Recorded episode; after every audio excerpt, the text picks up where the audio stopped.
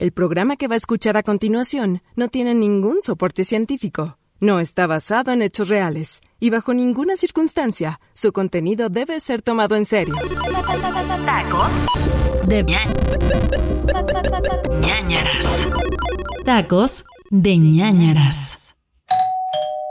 ¿Qué onda, Vic? Ah, ¿qué, qué onda, Humberto? ¿Cómo estás? Bien, güey. ¿Estás bien, güey? Pues he estado mejor. Ay, qué ca... Pues, ¿qué te pasó, güey? ¿Todo bien? Sí, sí, güey, todo bien. Lo que pasa es que este, falleció una tía, güey, hace poquito. Hijo, man, qué mal pedo. Lo siento mucho, de verdad. ¿Eran muy cercanos o qué? No, no, no, no, fíjate, pues la verdad es que no, no tanto. Bueno, o sea, cuando era niño íbamos a, a visitarla a la sierra, era de, de la sierra, y pues ahí tenía su casita de campo. Bueno, así que casita, casita, ni tanto. Sí tenía una lana, la verdad. Una casita en- ahí en el lago y todo. Sí, Ah, Sí. ¿neto, güey? Wow. Sí, güey. Y tiene una casa, un pinche casonón. Y, y, pues ahí nos la pasamos con los primos cuando íbamos y, y sí le hacíamos la vida imposible a la pobre señora. Nos juntamos todos los, los primos y como tenía vacas, pues molestábamos ahí su, su ganado. ¿Su ganado, güey? No, ma. O sea, ¿quién? Sí, pues porque se lo había ganado. Es que no, no lo compró, se lo ganó. Entonces, pues sí, sí era, era un ganado que, que- que se ganó. Sí. Sí, sí, sí, sí, sí. Lo entiendo, lo entiendo. Sí, güey, nos metemos al, al corral y este. Y pues uno, mis primos ahí se montaban en, hasta en los marranos y la madre. Sí, tenemos nuestro como rodeo privado. Está, está cotorro, la verdad. Hijo, güey, ¿qué, qué, qué formas tan raras tiene la, la gente de provincia de divertirse, güey. Bueno, pues sí, sí somos medio salvajes, la verdad. Pues disculpe usted, señorcita. Y no vives ahí, vives en un pinche rancho también tú, ¿para qué te haces? Bueno, el caso es que en la, se murió mi tía. Y en la tarde, este.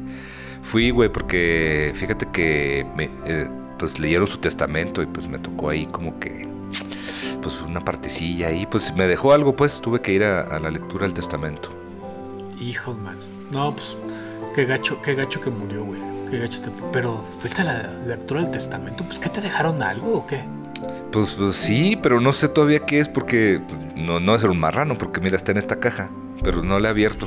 Pero mira, checa lo que dice el testamento, güey, es que sí me saqué de pedo, la neta. A ver, a ver, pásamelo. A ver, a ver. Dice. Ah, yo, Clodomira Celina Hernández. Sí, era buen pedo, pero se llamaba de la verga, pobre, pero, pero era buen pedo. No, güey, ¿qué, qué, qué nombre, cabrón. Güey, pues es que, es que eh, a mi abuela le gustaba mucho Selena, o sea, Selena, Selena, le decía, sí, Selena. Entonces, Selena. ¿Qué es eso? ¿Qué es? Selena es la, es la, la, bati- la batichica, ¿no? La, la gatúbela. No, no, no, la de los, la de los dinos, Sele- Selena, Selena y los dinos. Entonces, este, y a mi tía, pues le, le pasó como que, que le gustaba también mucho y se cambió el nombre, la pendeja. Ok, ok. Pues bueno, pues, digo, digo, eh, Dios la tenga en su santa gloria, pero pues sí, también, así que tú digas que inteligente, tampoco era. Sí, sí. Bueno, le sigo, ¿va? Pero síguele, sí, sí, por favor. Dice, ok. Este, en uso de mis facultades mentales y libre de cualquier coacción y violencia, es mi voluntad dejar mi herencia eh, y bienes a mis cuatro gatos. Güey, neto, güey. Oye, Humberto, un, cu- un, curs- un cursito de un cursito de lectura no te vendría mal, él es, él es de la verga también. Pues es que está escrito en chihuahueño. Digo, en chihuahuense. No, güey, va a matar a tu familia. Pero sí, sí, sí. Oye, respe- respeta a mi tía, respeta a mi tía. Sí estaba chaparrita, pero no, no, no, era, no entraba en chihuahueño. Oye, sí, güey, a los pinches gatos, güey. O sea, era soltera y no tenía hijos, pero se mamó también. Pero mira, síguele, güey, síguele. Pero, a ver si, sí, pero léele bien, güey. Sí, sí, sí. A ver, aquí dice, a mis sobrinos dejo mi colección de centenarios para repartirlos en partes iguales. ¡Wow! Güey, te vas a hacer millonario, cabrón. ¿A, cu- a cómo está el, el centenario ahorita? ¿Cuántos te dejo, güey? No, no, no, ni, ni pinche. Sigue, sigue leyendo, güey, sigue leyendo. Ah, ok, ok, ok. ok. Dice, eh, con excepción de mi sobrino Víctor Hugo. Güey, pues ¿qué le hiciste, güey? Bueno, ok. A él le dejo lo más preciado para mí, esta caja para que tú y solo tú la abras. Espero que cuides lo que contiene como yo lo cuidé por tantos años. ¡Ay, cabrón! Te dejó un duende, güey. ¿O qué? No, no sé, güey. Nomás, nomás la chingada caja. Y nada más eso, nada más ahí, la- nomás la caja no te dejó para la comida. Vas a ser un gato, ¿no? Y sabes que sí, sabes que sí me da un poco de miedo porque dice que lo que cuidó tantos años y como nunca se casó y dice que era virgen, pues no vaya a ser ahí un- una sorpresa ahí medio, medio fea. No, pues igual, pues, como dice que tiene tantos gatos y eso. Bueno, bueno. Sí, pero, pero no huele raro, ¿eh? Entonces no sé, la verdad no sé. Nomás la pinche caja me dejó. Bueno, a ver. Solo la caja, qué raro. Bueno, pues entiendo tu desgracia y, y, y- pues mi, mi más sentido pésame, Vic. Pero, pero, güey, solo una caja, güey. No te dejó ni, ni, ni las, ni el jueguito, el jueguito de, de té, ni, ni, ni los cubiertos de plata, güey. no sé, güey. Ni, ni, ni los bonos del ahorro nacional, güey. O sea, ni un boleto de la rifa del avión, nada, güey. Solo la caja. Ni un tal comaja, nada. Ay, qué tía tan coda, güey. Perdóname que te lo diga, pero Nada. bueno, es que son del norte, ¿verdad? Es una cosa, es una cosa del norte, ¿verdad? No, la pin nomás la pinche caja, güey. Nomás, nomás la caja. Bueno, ok, ok. Pero bueno, entonces, entonces ¿qué, qué, qué hay ahí, pues? Pues no sé, güey, apenas le voy a abrir. ¿Quieres ver? Sí, güey, sí, sí, sí, sí, ya me dio curiosidad. ¿Qué te, pues, ¿para qué te cuento? ¿Para qué te digo que no sé si me, ya me dio la curiosidad? Va. A ver, güey. Ahí va, eh, ahí va. Ah, su madre, una muñeca, güey. No mames. Mm, te digo, ches, mamadas, pinche tía. O sea, yo sabía que me odiaba, güey, pero no una muñeca. Ya hasta Joto me dijo. Pero bueno, está, está medio fea. La muñeca, la muñeca, no, no, la muñeca, sí. Sí, no, pero ya está muerta. Ah, no, ah, ah, sí, también, güey, sí. No, güey, sí, la muñeca, la muñeca sí, sí tiene algo raro, güey. o sea, se siente rara. ¿Qué, qué, qué- quién sabe qué le habrá pasado, güey? Está, está, no sé, rara, rara de verdad, rara de verdad, rara de verdad, rara de verdad, rara de verdad, rara de verdad.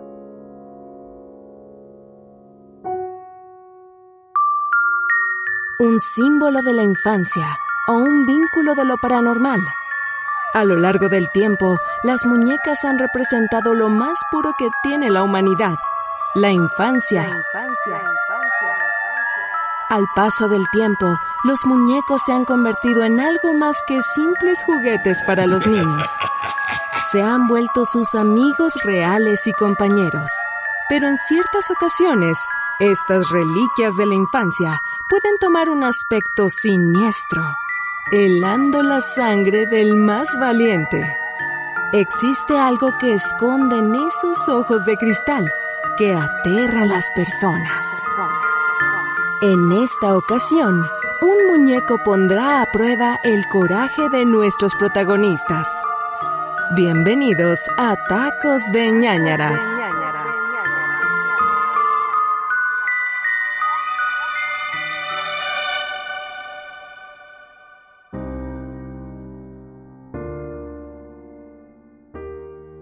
A ver, güey, revisa la caja a ver si hay algo, ay, un, centenario, igual algo que se le fue a tus primos o algo así perdido, ¿no? No, hombre, no, no, no, nada, güey. Sí se mamó ni, una, ni un billete de 20. O sea, y sí me acuerdo de esta muñeca, güey. La tenía ahí sobre el ropero. Nos daba un chingo de miedo de niños, güey. Sí, no mames. Es que sí, güey, sí se ve bien, se ve, se ve de miedo, cabrón. Como de película, sí se ve bien tétrica, güey. Sí, güey, sí, la neta, sí, sí. Me acuerdo que la, mi tía la tenía desde que era bien niña, güey. La muñeca. O sea, mi tía era niña. O no sé cómo, pero sí, mi tía era niña y tenía la pinche muñeca ya. Pero ya es que antes los hacían bien raros, güey. A los muñecos. No a los niños. No, también a los niños. Sí, güey, bueno. Algo, al- algo te pueden dar por ella, o seguro igual en, eBay o en, Mercado Libre, o esas cosas que, que- no patrocinan a nadie, ya ves cómo son, ¿no? O, este. O, o- o o- pues igual pones, llamas al sacerdote y, y- y ya, y la pones en venta y te, te sacas algo, digo, para. De puro, del puro coraje que no te dejó ni un peso. No mames, pero ¿cómo al sacerdote? ¿Por qué le va a hablar al sacerdote, güey? pues es que no la puedes vender así, güey. ¿Quién sabe qué espíritu tenga o un demonio o algo así, güey? Igual, este, quién sabe qué criatura se le, se le haya pegado. Güey, o sea, ¿qué, te dijo que la voy a vender? Aparte, ¿quién la chingas la va a comprar? Y nada se le pegó, o sea, no, nada se le pegó, o sea, es una muñeca fea y ya, güey. No, güey, mira, la neta, yo no me arriesgaba, güey. Porque así, así si la ves de, de- de primera, sí te da miedo, güey. O sí, sí te daba miedo de niño, ¿no? No, sí, cabrón, pero era un niño, güey. O sea, a los niños todos les da miedo. O sea, todos nos daban miedo. Pero de niño ya no. No, güey, no, no todo, güey. Mira, cuando, cuando eres niño eres, eres, digamos, como sensible a cosas, güey. O sea, esas, las cosas paranormales y los fantasmas y todo. Y entonces sí, sí sentías miedo con esta, con esta muñeca. Porque se me hace que sí, algo no está bien aquí, güey. Algo no está bien. Güey, ya vas a empezar, o sea, oh, Humberto, neta. O sea, sí está fea, pero nomás es una pinche muñeca. No empieces como toda la vida. Ah, ajá.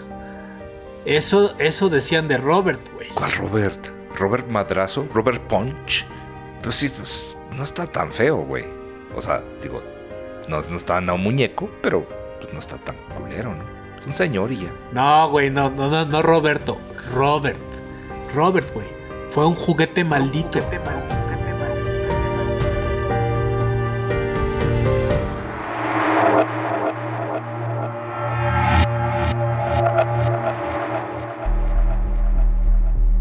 comenzó en un remoto pueblo de Estados Unidos, el hogar del señor y la señora Thomas Otto. Un lugar que ganó fama no por las mejores razones.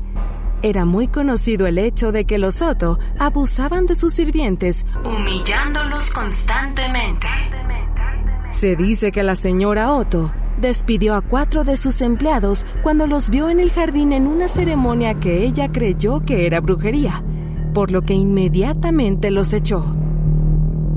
Lo que no se esperaba la señora Otto fue que uno de los sirvientes, una joven mulata que ayudaba en el cuidado de su hijo, Robert Eugene, mejor conocido como Jean, era familiar de uno de los sirvientes despedidos, pero tenía un oscuro secreto. Era practicante en el arte del vudú y planeó su venganza por lo que la familia Otto le había hecho a la suya. Esta joven nana le obsequió al pequeño Jean un muñeco relleno de paja, de aproximadamente un metro de altura. Le dijo al pequeño que le recordaba mucho a él. Lo llamó Robert y le pidió que lo cuidara mucho, ya que a partir de ese momento se iba a convertir en su mejor amigo. Los años pasaron y la joven desapareció de la gran mansión, pero el muñeco Robert poco a poco se convirtió en el compañero del niño. Se volvió tan apegado a él que para la familia ya resultaba normal escuchar al pequeño Jean hablar con su juguete todo el tiempo. Y era de esperarse. Era el único amigo con el que él contaba. Todo se tornó más raro cuando un día, acostumbrados a las intensas pláticas que tenía Jean con Robert en su habitación, escucharon a su hijo respondiendo a sus preguntas con una voz muy diferente y extraña. No le tomaron mucha importancia. Todo lo adjudicaron a la gran imaginación. del pequeño.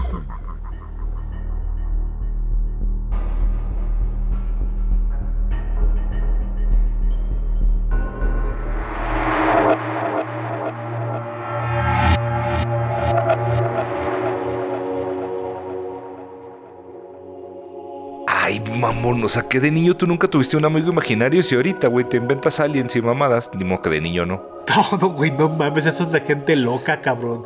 Loca y sin amigos, güey. ¿Cómo crees? Ajá, ajá. Pues por eso, digo, bueno, sí, o sea, es muy normal que luego te salga voz de señora, o sea, eso es normal. Pinche grosera, güey. Luego por eso te andan acusando del internet. Pero bueno, déjame continuar. Perdón, señorita.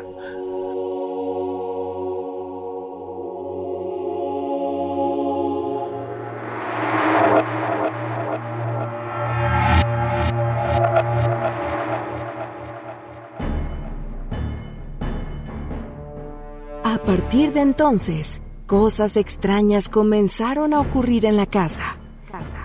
Los vecinos reportaban con frecuencia ver al muñeco moverse frente a las ventanas de la casa cuando la familia no estaba ahí. Entre más pasaban los meses, los problemas crecieron. Comenzaron a desaparecer utensilios de la cocina. Cuando abandonaban una habitación encontraban todo movido. Y por otro lado, Jean Robert comenzó a culpar al muñeco de pequeñas travesuras Incluso los padres escucharon al muñeco reír y moverse por la casa. La situación empeoró cuando Jean comenzó a tener pesadillas y despertaba gritando por la noche. Cuando sus padres respondían a los gritos de su hijo, a menudo encontraban los muebles volcados y fuera de lugar, y a su hijo muerto de miedo cubierto con sus cobijas y siempre encontraban al muñeco Robert a los pies de la cama de su hijo, viéndolo fijamente. Jean gritaba. Robert lo hizo.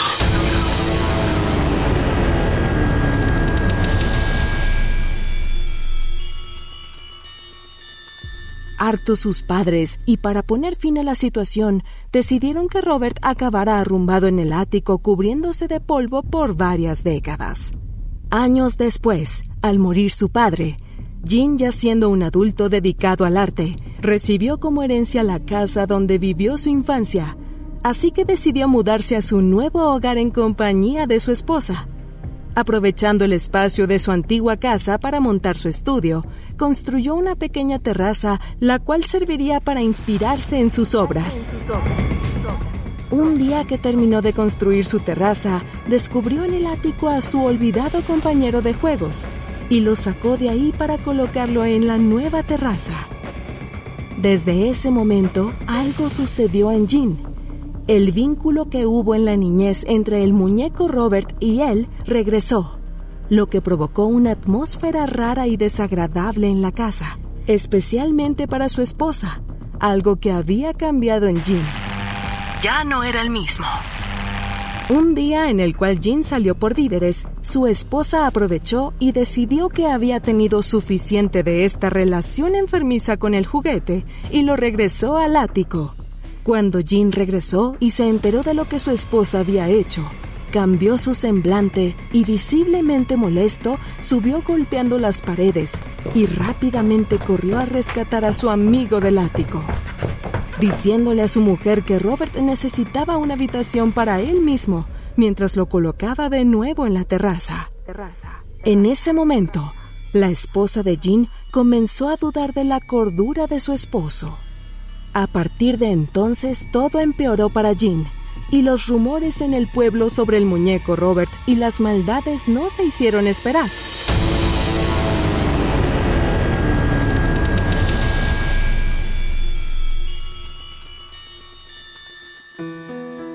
Mucha gente contaba historias en las que decían haber visto y escuchado a Robert hacer cosas desde el mirador, ya que era común verlo desplazarse por la casa.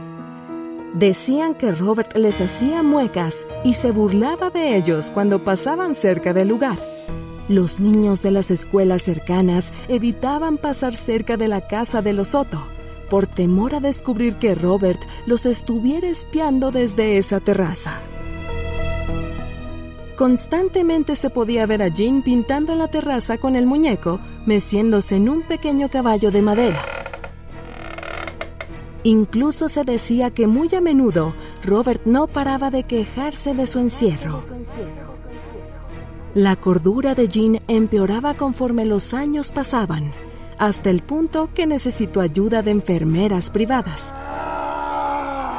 Era como si se hubiera encerrado en su propia mente con el muñeco Robert como su única compañía.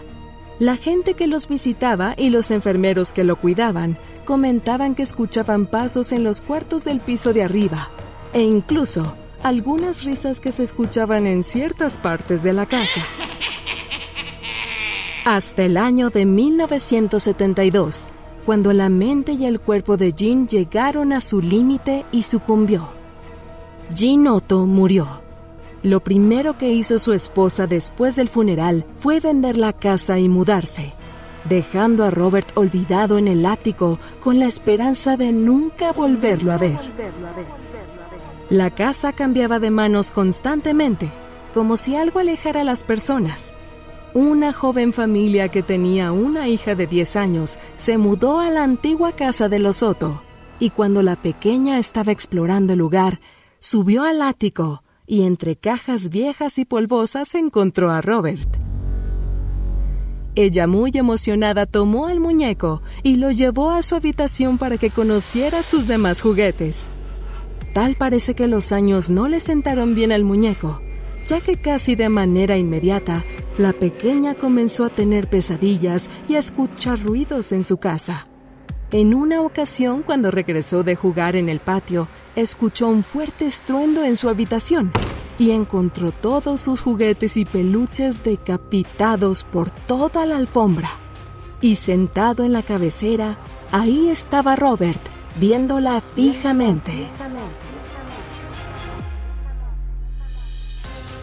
La propiedad se había hecho de una macabra fama, lo cual hizo dudar a los padres de continuar habitando el lugar, hasta que una noche despertaron a muy altas horas de la madrugada con los gritos de su hija. Corrieron rápidamente a la habitación, pero les fue imposible abrirla. Algo tenía trancada la puerta.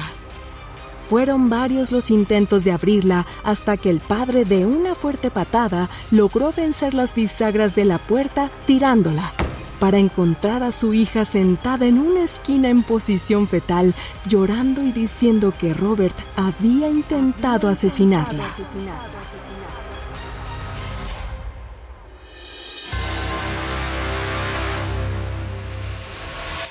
Sin estar del todo convencidos, decidieron deshacerse de Robert, no solo encerrándolo, sino que fue donado a un museo de lo paranormal en donde permanece hasta el día de hoy, encerrado en una caja de cristal. Robert todavía viste con su traje blanco marinero abrazando su león de peluche, esperando a un nuevo niño con el cual jugar.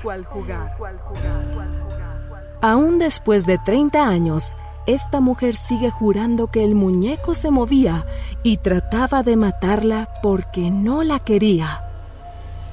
Nadie sabe con seguridad por qué o cómo el juguete podía causar estragos en el dormitorio de un niño o hacer algo en absoluto. Después de todo, era solo un juguete, ¿verdad? ¿Verdad?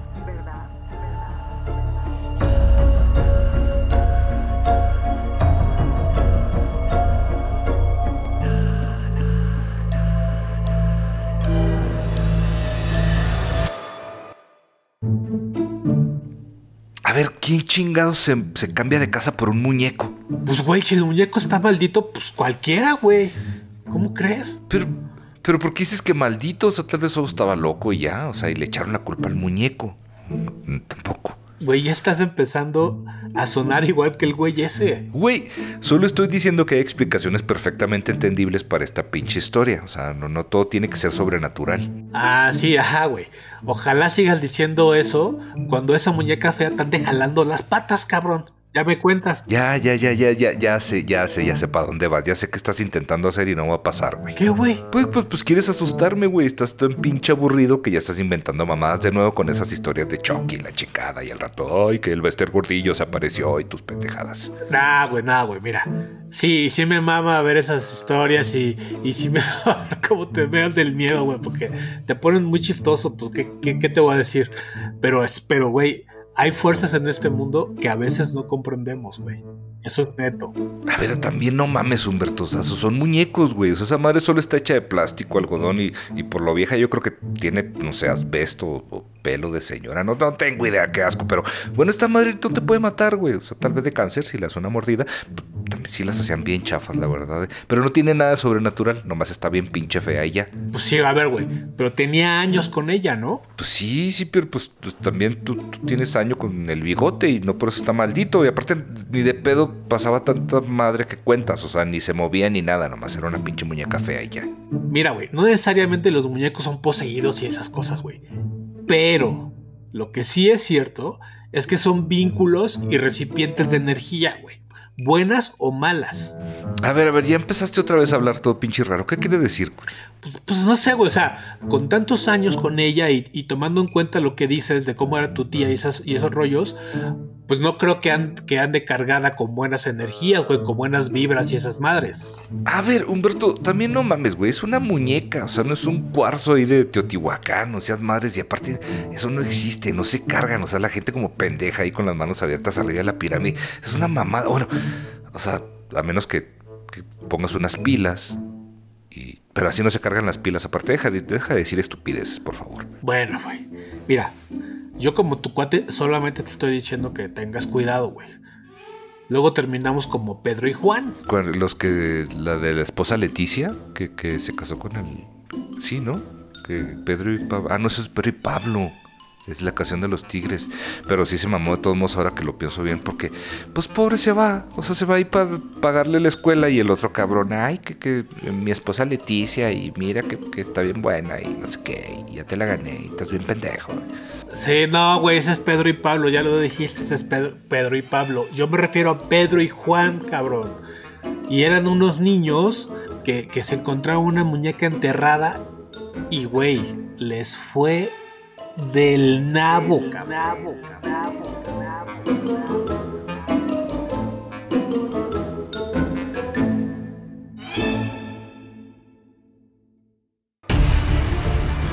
Pedro, un niño de 10 años, era casi como un hermano para Juan, ya que ambos se conocían prácticamente de toda la vida y eran inseparables. Los dos iban en la misma escuela, estaban en la misma clase y, si era posible, cuando se pedía trabajar en equipo, ellos siempre se juntaban. Un día la maestra encargó una tarea bastante entretenida. Los alumnos debían traer muestras de distintos tipos de tierra según el nivel de profundidad, guardando en bolsitas un puñado de tierra cada 5 centímetros que escarbaran en ella. Juan y Pedro, como era de esperarse, hicieron equipo y se juntaron para trabajar el pretexto perfecto para que ambos consiguieran el permiso de sus padres para ir al bosque de las afueras de la ciudad.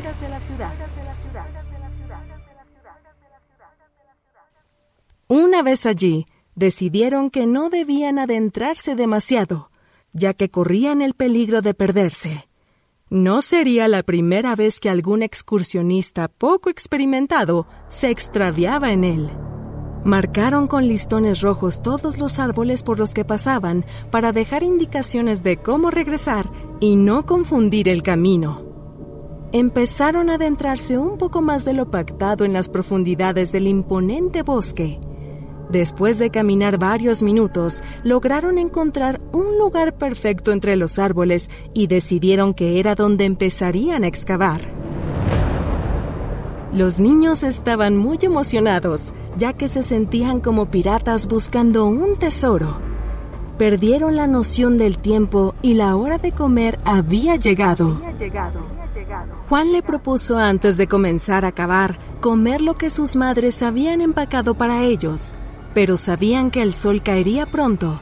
Entonces, entre varios juegos y bromas, decidieron lanzar una moneda para ver quién comenzaría a cavar. Juan perdió el lanzamiento y sacó la pala de jardinería que su padre le prestó, sin saber lo que iba a encontrar. Un poco desganado empezó a buscar por todas partes para elegir dónde comenzar. Empezó por recorrer la zona y de pronto vio un montón de hongos rojos con puntos blancos, todos creciendo juntos en el mismo lugar. Juan sabía dónde comenzar ya que tenía la esperanza que bajo esos hongos rojos encontraran algo especial para llevar a la clase. Y contar la aventura que habían vivido. A manera de broma, se agachó a arrancar uno de esos hongos mientras le gritaba a Pedro que lo guardaría para la maestra, esperando que fuera venenoso y así causarle una indigestión. Pero al momento de inclinarse a tomar una de las setas, Sintió un escalofrío por todo el cuerpo y de pronto comenzó a sentir un miedo incontrolable, levantándose de golpe y gritándole a su amigo que algo raro y tenebroso sucedía ahí. Pedro, sentado desde unas piedras, comenzó a reír y burlarse de Juan, diciéndole que no fuera holgazán y comenzara a acabar de una buena vez, que no había nada extraño, y bromeando, le dijo que solo en la noche aparecía una mujer de blanco y que muy cerca de ahí había un cementerio maldito, tratando de asustar más a su amigo. Juan, por hacerse el valiente, siguió cavando y juntando la tierra en bolsitas diferentes cada 5 centímetros de profundidad. Después de varios minutos y ya por casi terminar de recolectar las bolsas de tierra, Juan le gritó a su amigo diciéndole que algo había encontrado. Pedro fue corriendo a ver lo que Juan había encontrado. Se trataba de una muñeca pelirroja de unos 30 centímetros. Al mirarla, sintió que un escalofrío le recorría la médula y un asco lo inundó casi al punto de vomitar. Le gritó soltar a esa asquerosa muñeca tuerta que Juan sostenía. Juan, pensando que Pedro buscaba jugarle otra broma, rió a carcajadas diciendo que esta vez no iba a caer. Pero Pedro tenía una mirada llena de terror que confundió al niño miró de nuevo a la muñeca y la soltó horrorizado al ver lo mismo que su amigo. Enormes gusanos blancos contorsionándose dentro de la cabeza de plástico de la muñeca se agitaban como poseídos y comenzaron a brotar por la cavidad en que alguna vez estuvo el ojo faltante de esa muñeca cubierta por una ropa que ahora solo eran unos trapos llenos de suciedad. Juan no podía creerlo. Si tan solo unos segundos antes la muñeca parecía estar bien, como si la hubieran sacado de la caja. Una muñeca sonriente y preciosa que parecía ser de verdad. El único ojo que le quedaba a la muñeca era inquietante. Grande, pero con la parte blanca pintada de negro y con un iris pequeño e intensamente rojo en el cual había una diminuta y demoníaca pupila. ¿Qué clase de enfermo mental habría escondido una muñeca tuerta bajo tierra?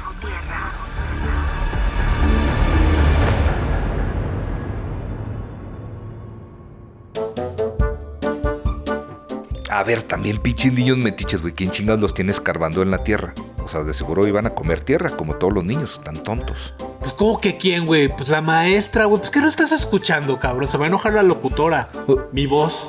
Mi conciencia. O sea, sí, sí, pero ¿para qué chingados? ¿Para qué chingados? A ver, pero ¿para qué chingados te vas hasta el cerro, güey? O sea, hay un chingo de tierra aquí. Vete a, a cualquier pinche bache o hasta de, de una maceta y haces la tarea. Aparte, que no tenían PlayStation o, Wii U, una mamá, o Switch, o mamá así. Bueno, pues es lo mismo, güey. O sea, ¿qué hacían hasta el cerro? ¿Para qué se van hasta el cerro? Pinche forma rara de divertirse, güey. Y dicen que los provincianos somos los raros. Güey, neta, ¿eso te parece raro, güey? Tú estabas montando marranos por diversión y, y jalando de las colas a las vacas, güey. Esos, güey, los de provincia, esos sí son raros, cabrón. A ver, a ver, a ver, a ver. No estamos hablando de mí, estamos hablando de los niños, de los otros niños más de raros que, que, que yo. ¿Qué hicieron tus pinches niños raros, pues? A ver. Pues, pues lo que todo el mundo hubiera hecho, güey. Correr como el demonio, cabrón.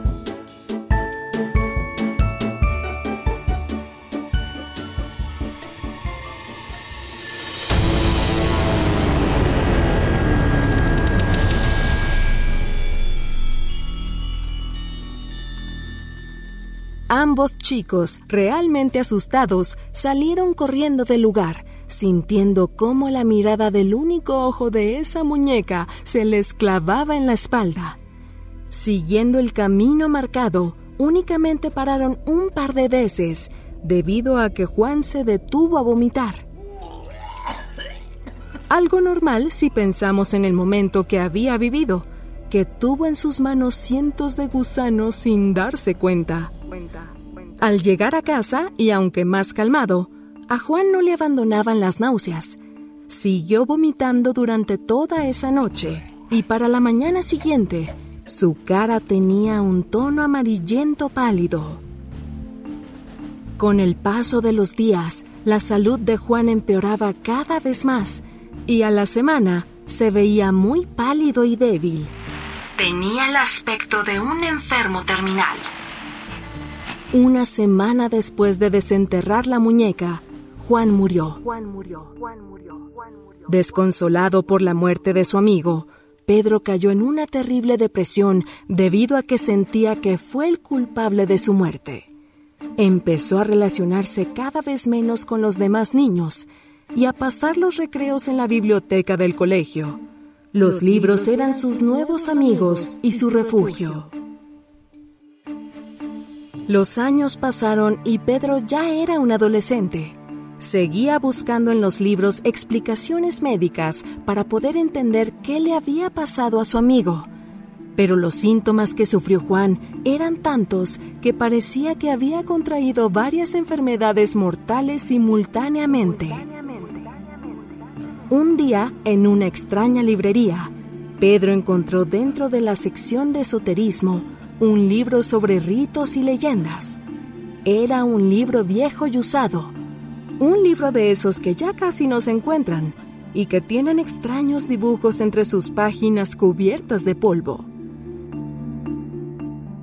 Allí decía lo siguiente junto al dibujo de una muñeca igual, excepto porque no estaba tuerta, a la que encontró su amigo.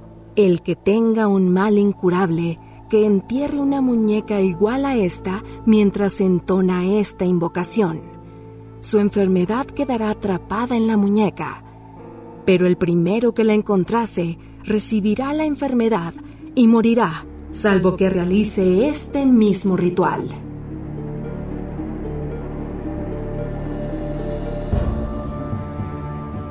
Todo estaba claro.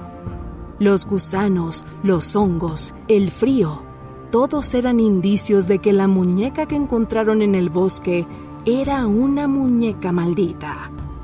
Una muñeca en la que por medio de algún pacto o brujería, alguien había desatado una maldición que condenaría a enfermar a aquel que la encontrara, mientras él curaba su cuerpo y sentenciaba su alma.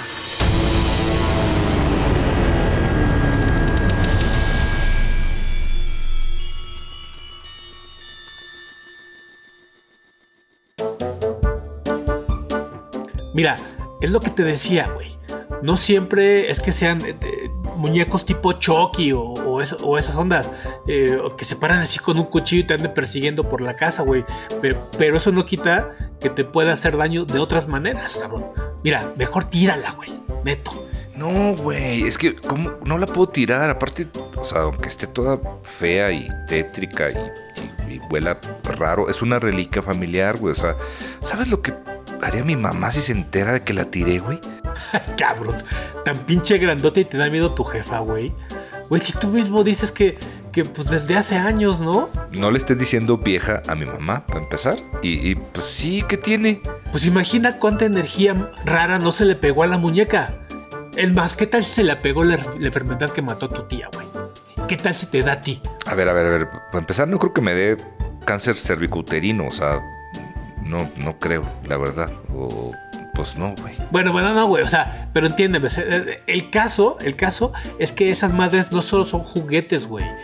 Y, más siendo tan viejas y, más siendo tan, tan, tan tétricas como esta, güey. A ver, a ver, aquí lo único viejo y tétrico es un señor de más de 40 que, que, que le tiene miedo a una simple muñeca, güey. Que quiere que yo le tenga miedo a la pinche misma muñeca. Bueno, ¿sabes qué? Piensa lo que quieras, güey.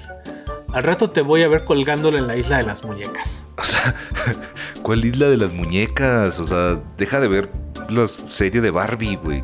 Ah, la de Xochimilco. Sí, güey, la que está en la vuelta de casa de Gaf. Güey, e, ese es un truco nomás para asustar turistas, güey. O sea, para que la gente pague más para ir en la chingada balsita porque con una vuelta no te alcanza y luego los ponen bien pedos en las pinches trajineras. Aparte, la gente de Xochimilco sí está medio, medio mensa, ¿eh?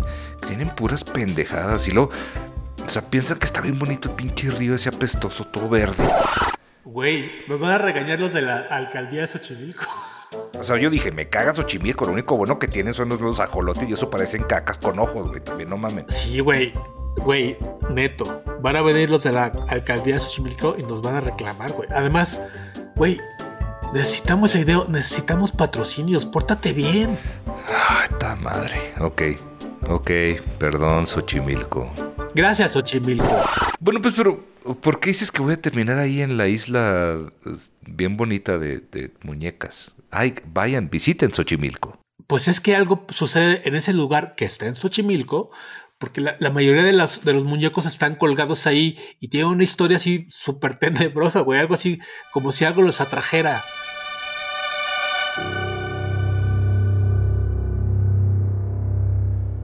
Existen lugares en México igual de hermosos y misteriosos, pero uno de los que más inquieta a la gente es la Isla de las Muñecas. Ubicada en la vasta red de canales del municipio de Xochimilco, al sur de la Ciudad de México, el lugar esconde una serie de secretos y misterios que llama la atención de seguidores de lo paranormal. La Isla de las Muñecas fue concebida como un lugar de culto por un antiguo campesino en los lejanos años 50. Todo comenzó en 1952, cuando un hombre llamado Julián Santana, quien era campesino de la zona, descubrió el cuerpo de una niña a la orilla del lago, por lo que desesperado hizo todo lo posible para salvarle la vida. Sin embargo, la pequeña murió por causas extrañas y desconocidas. A pesar de hacer todo lo que estuvo en sus manos, don Julián cayó en una depresión enorme.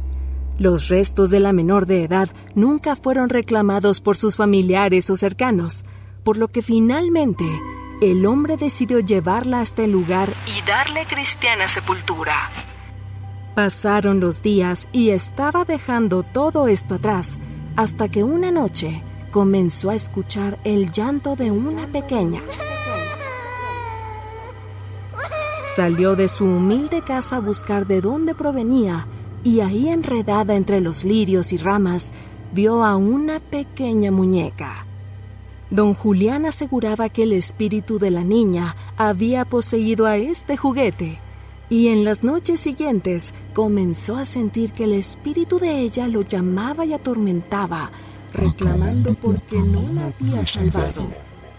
Debido a esto, él mismo decidió amarrar un número de cinco muñecas en algunos de los árboles del islote, como forma de rendir tributo a la menor y permitir que su espíritu lograra descansar en paz por siempre. Por siempre. Su solución no rindió frutos a largo plazo, ya que, aunque la voz que lo aterrorizaba paraba por unos días, regresaba con más fuerza.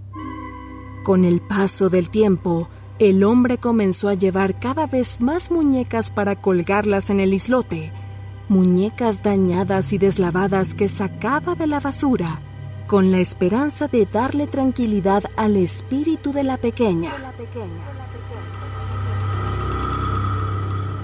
Al paso del tiempo, don Julián aseguraba que todas las muñecas estaban poseídas por espíritus infantiles. Poco a poco el señor se fue convirtiendo en un ermitaño y comenzó a habitar en su isla solo, con las decenas de muñecas rotas y antiguas que recolectaba de la basura.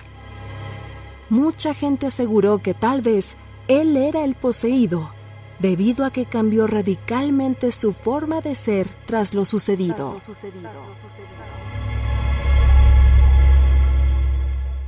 Los años pasaron y las muñecas en la isla se iban acumulando más y más. Julián alcanzó a juntar cerca de 1.500 muñecas durante los 50 años que estuvo ligado al islote, pero las voces nunca cesaron.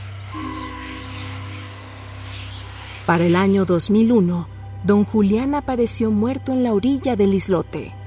Se cree hasta el día de hoy que el hombre fue encontrado en una posición similar a la que habría muerto la menor en 1952. Algunos dicen que se sentía culpable por no haber podido salvarla y que por eso se había vuelto loco. Tras su muerte, la isla de las muñecas se transformó en algo similar a un lugar de peregrinación en el sur de la Ciudad de México, ya que allí descansan en paz los espíritus de los más inocentes. Las personas que conversaron con Julián antes de su muerte comentan que él les aseguró que las muñecas presentes allí podían comunicarse entre ellas, asegurando que todos los juguetes tomaban vida por las noches para rendirle tributo al espíritu de la pequeña que murió ahogada allí.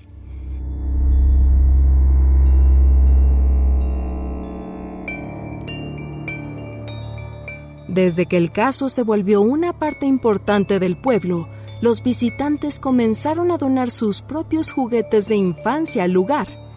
Supuestamente, cada uno de ellos representaba un niño que había fallecido dentro de sus familias.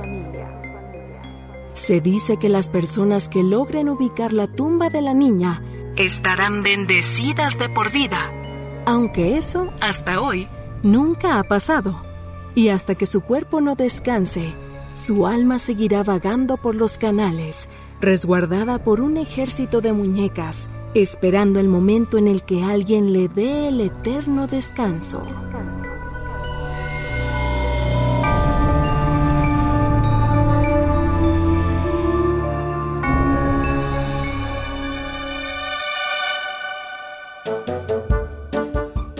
A ver, ¿quién en su sano juicio va a ir a Xochimilco, güey. O sea, digo, me quedaría muy lejos aparte. Y aparte ya te dije, güey, no me voy a deshacer de esta pinche muñeca. No puedo deshacerme de ella porque va a haber un pedo en la familia, güey. Güey, ya estás hablando como don Julián. Mira, yo solo te recomiendo esto. Si ves que empieza a hacer ruidos o a moverse, ya sabes dónde irla a dejar, cabrón. Ajá, sí, claro. Ahorita me arranco en chinga Xochimilco para que me cobren mil, dos mil pesos para ir a dejar a la chingada muñeca. Bueno, güey, ya te, güey, haz lo que te dé la gana, cabrón. Yo ya me voy, que, que neta, ya se está haciendo de noche y neta sí me está dando un poquito de miedo esta madre. Y güey, güey, neto, si algo pasa, no dudes en marcarme, ¿va? Ok, sí, sí, sí, sí, sí, ándale pues. Adiós, adiós, adiós, adiós. Checa las llantas también. Adiós, bye, bye, bye, bye. Humberto cada vez está más loco el güey. Bueno, ahora qué hago contigo, pinche muñeca. Sí está medio loco este cabrón, pero pues, ya que estás fea, sí estás bien pinche fea, güey. Ah, güey, tiene como cuerda. A ver. A la madre, no, pues está bien creepy, güey. Aquí te voy a bajar en la sala, ¿eh? ¿Por qué te estoy hablando? Ah, es que es un programa de audio y tengo que explicar qué estoy haciendo. Tía, te mamaste, te mamaste con tu pinche regalo.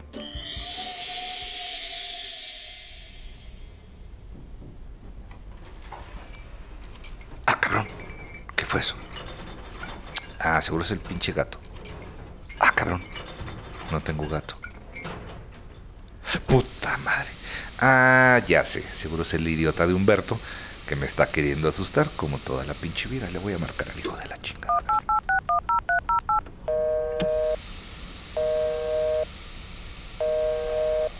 Hola, estás hablando al teléfono de Humberto Ramos. En este momento no puedo contestarte, pero deja tu mensaje y me comunicaré la brevedad.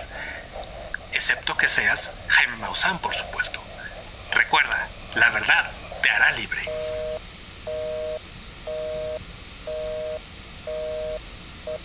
Chingada madre, hasta por mensaje cae gordo este cabrón.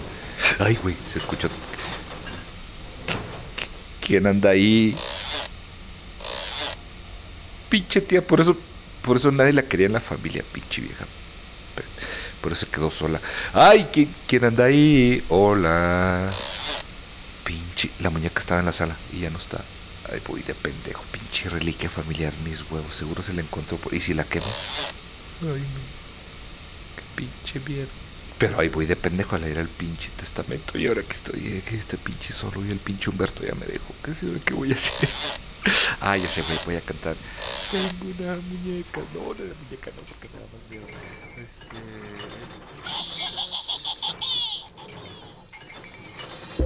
Para algunas personas, los muñecos han sido la representación de lo que alguna vez fue su infancia, la época más feliz de sus vidas, nuestros primeros amigos y nuestros primeros tesoros que seguramente algunos adultos conservan hasta el día de hoy.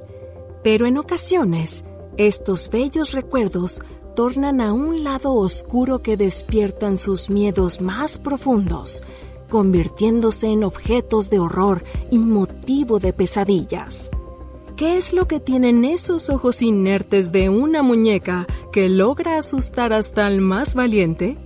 Algunos dicen que los muñecos al pasar los años logran desarrollar una conciencia, observando todo a su alrededor durante décadas, envidiando lo único que no tienen, un alma. Así que si tienes uno cerca, ten cuidado a la medianoche. Revisa tu habitación, sobre el ropero, bajo tu cama. Podría estar observando desde el rincón más oscuro. Acompáñenos en el siguiente Tacos de ñañaras.